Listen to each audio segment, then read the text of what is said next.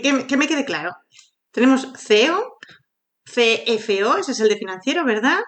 CTO, CIO, CDO y CSO. Pero CSO, ¿qué es? ¿El de seguridad o, el de qué? Ah, el de sostenibilidad.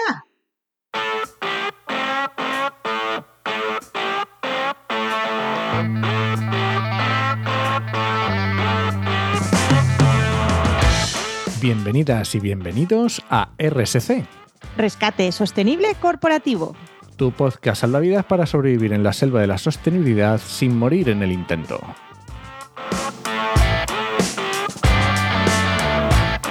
Somos Paula Baldó, transformadora sostenible que puedes encontrar en enviral.es y Enoch Martínez, estratega de la comunicación que puedes encontrar en oicosmsp.com. Y hoy vamos a hablar de los CSOs. ¿Qué es esto de los CSOs? Chief Sustainability Officer. Qué buen inglés, qué buen inglés como se notan esas clases de inglés, ¿no? Bueno, pero a ver, ¿qué es esto de los CSOs? Bueno, CSO es el nombre que se le está dando ahora porque es lleva muy poquito tiempo y se está empezando a utilizar como puesto de trabajo a lo que aquí en España de toda la vida hemos conocido como el responsable o la responsable de medio ambiente. es eso, ¿eh? O sea, suena muy guay, pero es eso.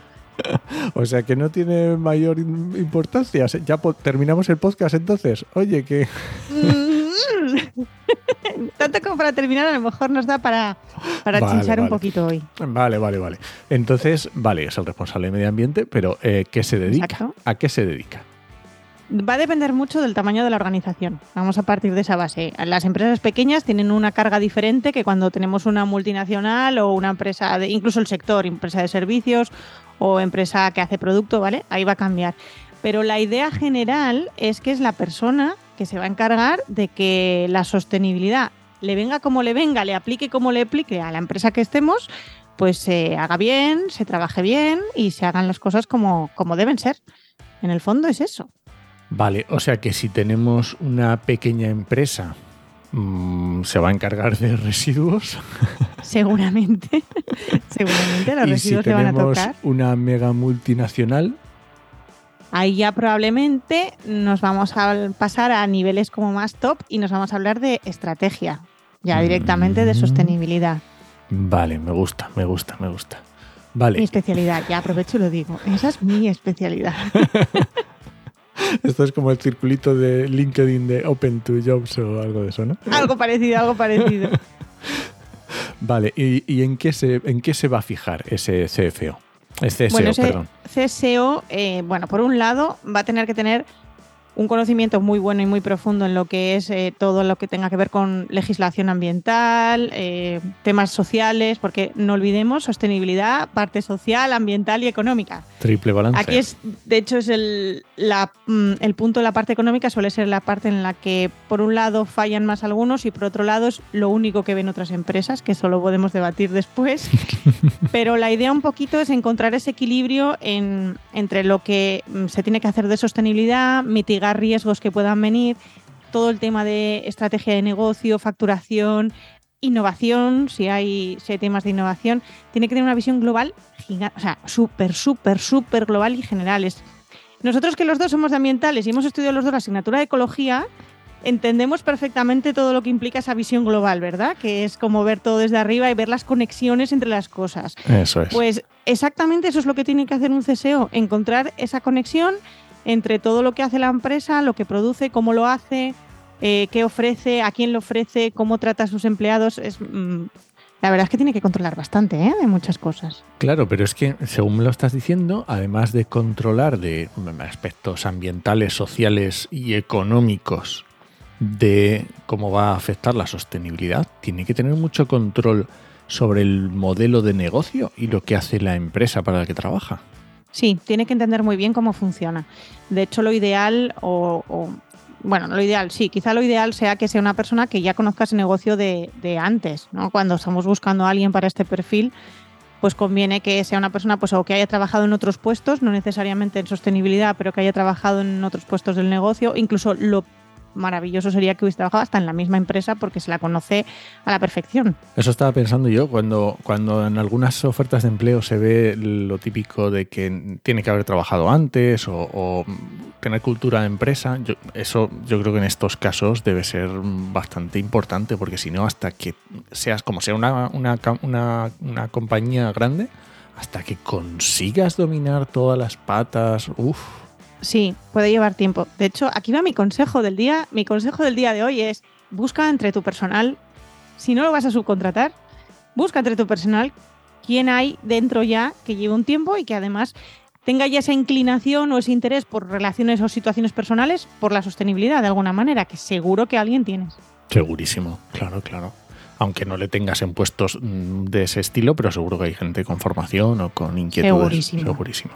Si estudio ambientales ya ni te cuento. Vale. Eh, bien, perfecto. Ya por lo menos sabemos que tiene que saber bastante, que no es fácil. Y mm, esto, las empresas, ¿qué? ¿Lo tienen ahí en un despachico?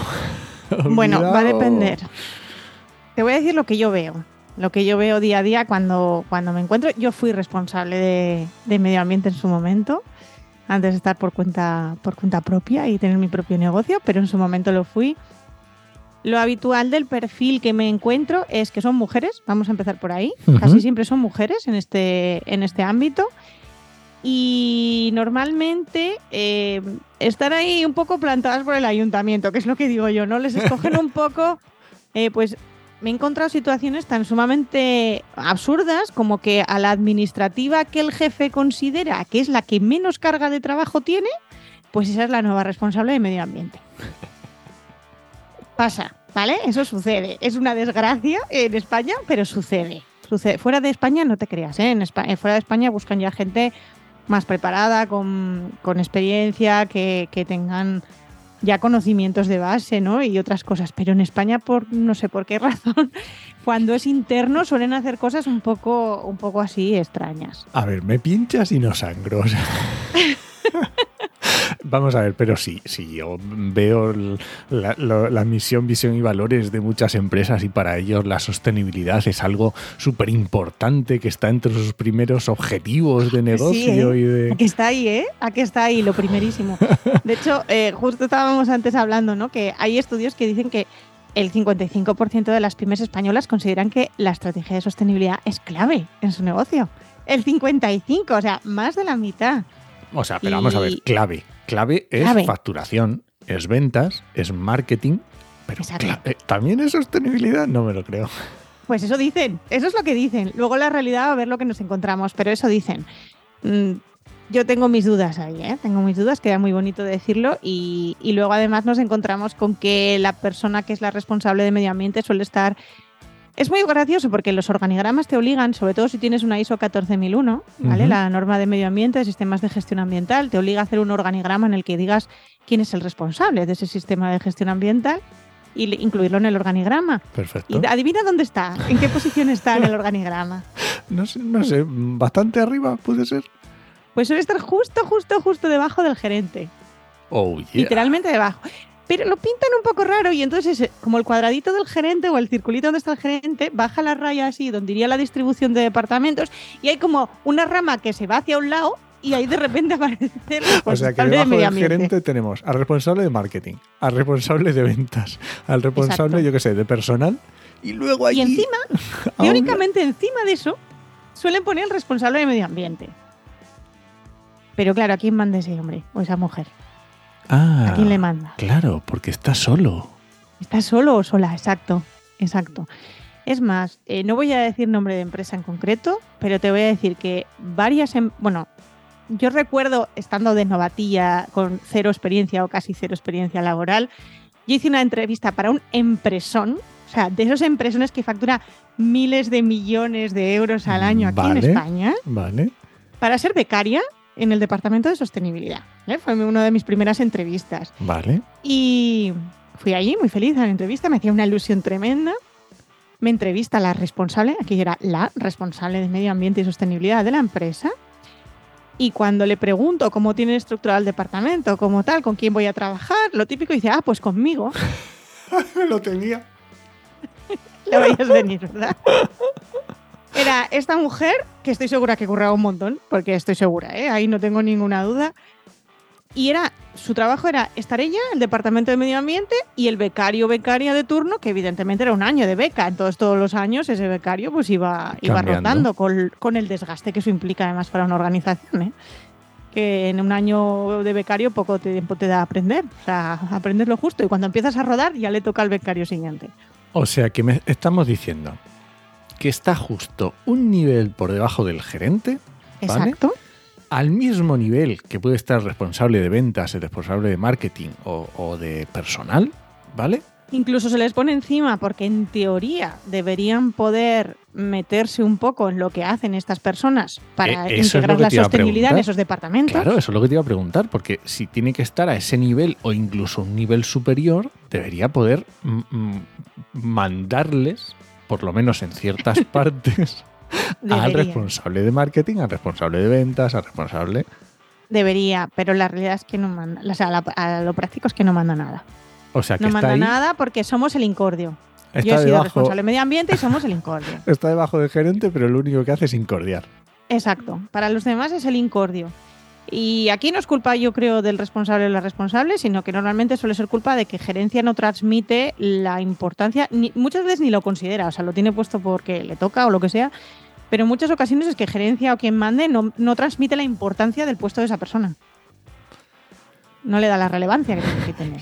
Y lo hace en muchas formas. O sea, por un lado no lo traslada a la organización, es un clásico. Y por otro lado, mm, que aquí es donde yo a mí me duele, que tampoco le paga como debería pagarle. Vale, vamos a, vamos a ver esto de los sueldos que me, me hace mucha ilusión. Me estamos diciendo que está por debajo del gerente al mismo nivel y Exacto. cuéntanos un poco a ver de sueldos que has estado investigando, por dónde andan en España. Sí, he estado investigando un poquito en Glassdoor, que para quien no lo sepa es un portal, vamos a decir portal de empleo, es un poquito más complicado. Sí, es un poco más complicado. que- porque te sirve, es fantástico porque te sirve para saber, mm, por ejemplo, cuando te presentas a un puesto y te hacen esa pregunta horrorosa de cuánto quieres ganar, ¿no? Pues para un poco ver el mercado donde te vayas a presentar, porque es a nivel internacional, pues decir, oye, para este puesto, ¿qué es lo que está cobrando la gente? Y también viene muy bien para investigar a empresas, qué tal, qué tal, ¿Qué tal tratan a sus trabajadores. Sí, sí, sí, porque además cuando te registras una de las cosas que te obligas a poner tu puesto actual y tu salario actual. Y entonces toda esa información de cada persona que se registra lo va metiendo, ¿no? Entonces, ¿qué pasa? Si tú buscas en esta página lo que cobra un responsable, una responsable de medio ambiente, te encuentras un abrumador salario de 35.000 euros al año.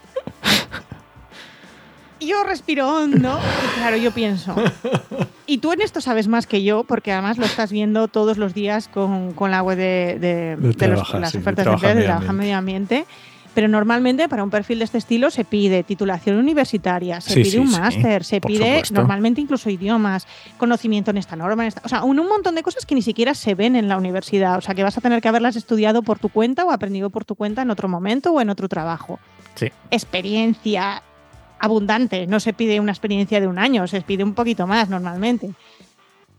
Pero tenemos un sueldo de 35.000. ¿Y De media. cuál es el sueldo del nivel este que estamos diciendo que es por debajo Pues- del gerente, vamos a decir? Los, vamos a ver los, las C. Está- estábamos hablando que esto era un CSO, pues si hablamos de CO, CFO, CTO, todas estas otras Cs. El salario medio en España es de, eh, pues le sumas 100.000 euros al año y lo tienes casi un poquito más. Eh, sale 139.000 largos al año. O sea que estamos hablando de que un CSO debería estar cobrando en España alrededor de los 140.000 euros. Alrededor de los 140, sí. Más o menos al Mm, mismo nivel. Ahora Mi entiendo por recomendación qué, en- por qué no le hacen ni caso. Ni caso, ni caso. O sea, yo también lo entiendo. O sea, le llega el, el jefe de operaciones o eh, al jefe de operaciones o al jefe financiero, el responsable de medio ambiente, estando cobrando ese jefe de operaciones cuatro veces más, literalmente, que la persona que le viene y no piensa que está a su nivel, piensa que está por debajo. Y le dice, tienes que hacer esto, y el otro le mira con cara de ¿de dónde De, has salido, sí, sí, muchacho? sí, ¿de dónde ha salido muchacho, muchacha? Sí, sí, sí.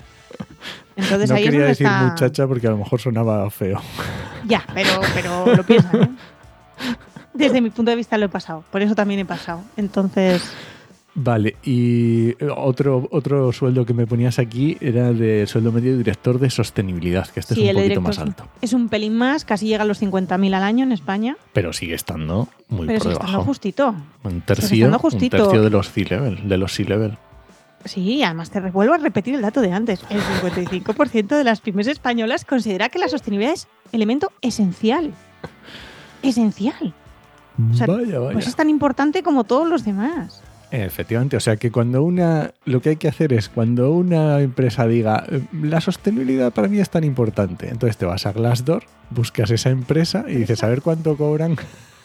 Los que trabajan en sostenibilidad en esa empresa. Y entonces te vas a, vas a saber exactamente la importancia que tiene. Ahí es donde ves la importancia. Me gusta, el- me gusta, me gusta el sistema. Es una estrategia muy curiosa, ¿verdad? Eh, yo, por ejemplo, una de las. Me ha pasado también eh, que en el programa anterior ten- hablábamos de lo de las memorias de sostenibilidad. Uno de los datos que yo a veces suelo pedir, según la madurez también un poco de la empresa, es la inversión que han hecho ese año en medio ambiente, sostenibilidad, Ah, labores buena, sociales claro. y tal, ¿no? Es un dato que es la inversión total. ¿Pero estás hablando en marketing o estás hablando de otras cosas? Hablo de otras cosas. Bueno, en marketing también lo suelo preguntar, pero eh, hablo en general, ¿no? Un poquito en, en que, pues esos certificaciones que se hayan sacado, eh, inversiones en proyectos que hayan hecho nuevos, bueno, lo que sea. Es un dato que muchas empresas se niegan a dar. Vaya. Se niegan a dar y si me lo dan, me lo dan, vamos a decir, agrupado. Agrupado Sí, para sí, que no se detallar, entienda muy sin bien, sin detallar. detallar exactamente en qué caso. O me lo dan detallado, pero luego en la memoria quieren que salga agrupado de alguna manera, ¿no? Porque les da vergüenza. Les da vergüenza.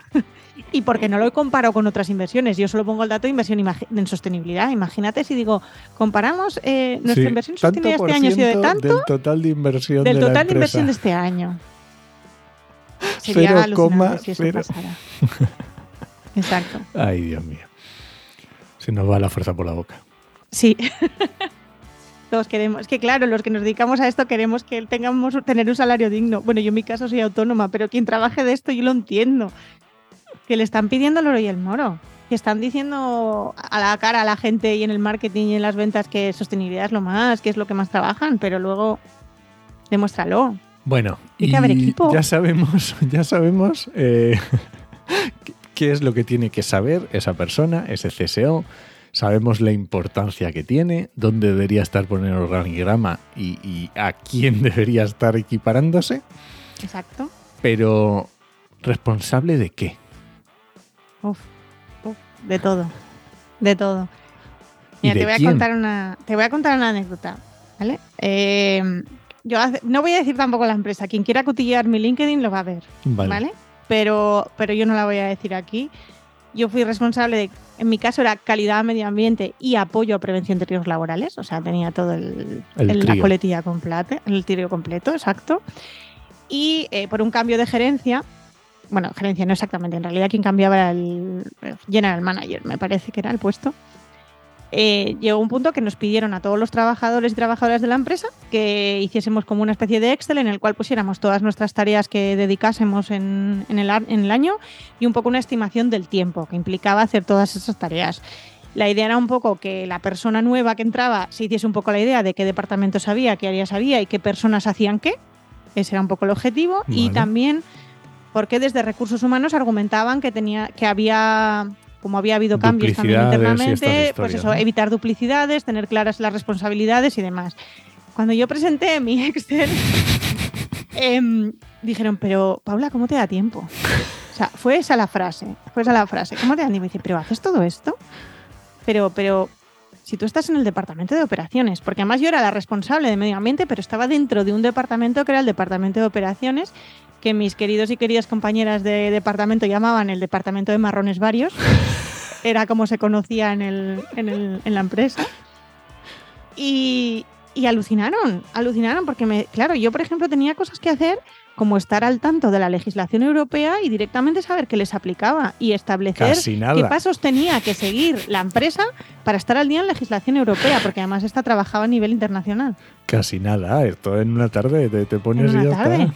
En una tarde, sí, sí. Claro, esto además me obligaba, evidentemente, te piden idiomas, que esa es otra cosa que poco se valora en este país, lo de saber idiomas, pero bueno, eso da para otro debate. Bueno, pues entonces yo creo que más o menos nos ha quedado una idea de lo que hace de lo que hace el CSO, de lo que debería hacer, de a qué niveles debería estar.